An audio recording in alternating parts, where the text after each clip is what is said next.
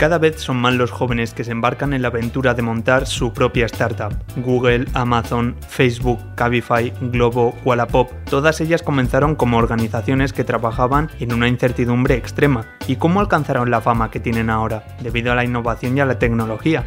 La unión de estos dos aspectos son los motores necesarios para arrancar con una empresa emergente. Hoy, en Finanzas para Millennials, te contamos las claves para montar una startup.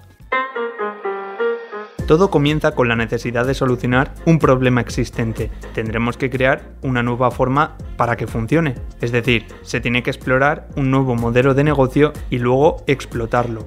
Ahora que tenemos la idea, llegamos a la parte más complicada. ¿Cómo financiamos este proyecto? Germán Agulló, CEO y cofundador de GDV Mobility, nos lo aclara. Depende del modelo de negocio.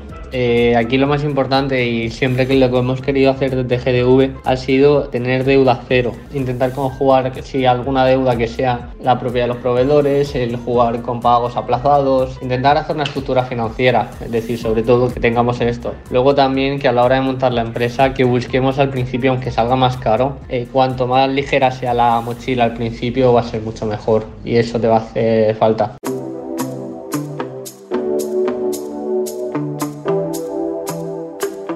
Como ves, arrancar cualquier proyecto no es tarea fácil. Cuando ya tenemos el dinero, debemos pensar dónde queremos darnos a conocer. La gran mayoría pensará que es mejor darse a conocer en una ciudad grande como Madrid o Barcelona, ya que tendremos mayores ayudas. Pero, ¿y si empezamos en otras ciudades con menores dimensiones? ¿Conseguiremos acaparar más clientes con mayor facilidad? Ismael Labrador, cofundador de Tuvalum, nos da las claves.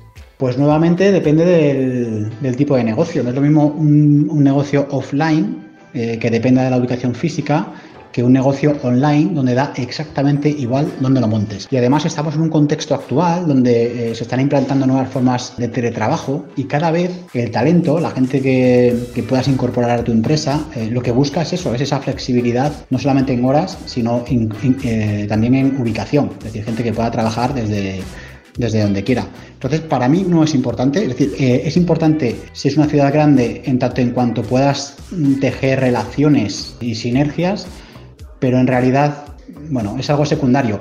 Entonces, y aparte, mira, te voy a poner otro ejemplo. Yo soy de un pueblo eh, de Cáceres, se llama Jaraí de la Vera, y en Jaraí de la Vera está la Casa de las Carcasas, que es eh, pues es una startup que vende carcasas para móviles y accesorios para móviles y factura como unos veintitantos millones de euros al año y su sede sigue estando en Jaraíz de la Vera. O sea que mejor ejemplo que ese, pero que no lo vas a encontrar.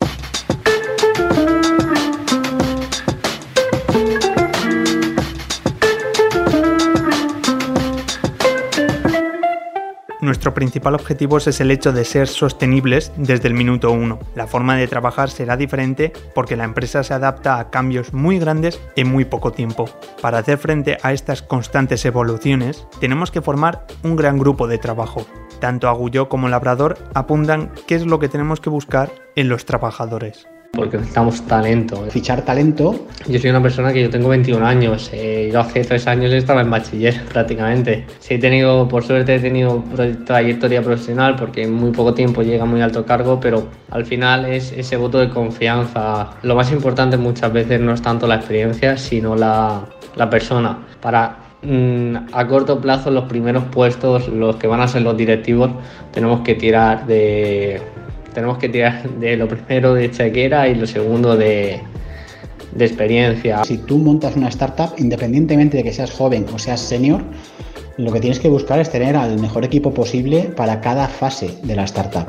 Mm, bajo mi punto de vista hay que fichar talento, da igual la edad, da igual el género, da igual la ubicación. Eh, si una persona es buena y tiene buena actitud, adelante.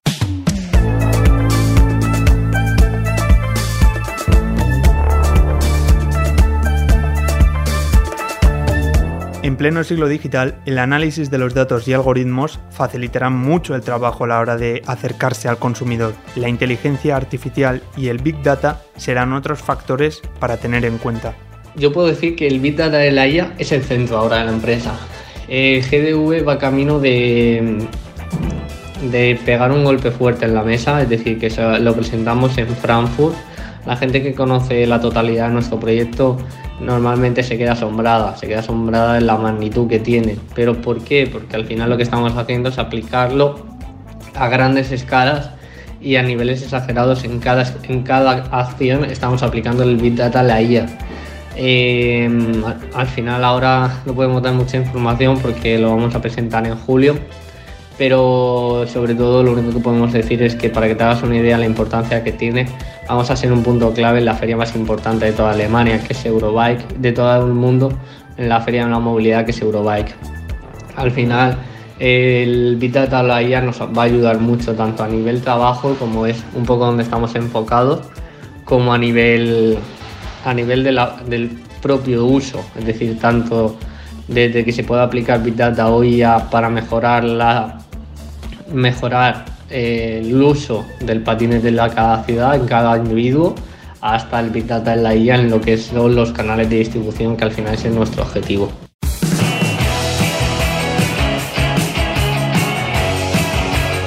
Yo me recomendaría empezar este año, es decir, sin lugar a duda. Ahora mismo cada vez más la administración está fomentando mucho el emprendimiento, el ecosistema cada día es más grande, entonces desde mi punto de vista siempre recomiendo empezar cuanto antes. Al final hay mucho más que ganar que lo que hay que perder.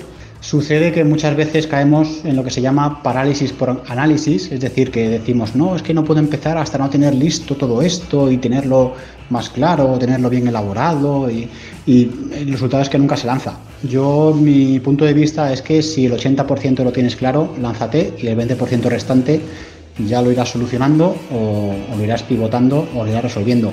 Nunca es un buen momento y siempre es un buen momento para lanzar una startup. Depende, de, depende del contexto. Con todas estas claves, ¿te animarías a montar tu propia startup? Uno nunca lo tiene claro, pero con las opiniones de Agullo y Labrador, seguro que te animas a lanzar tu propia empresa emergente cuanto antes.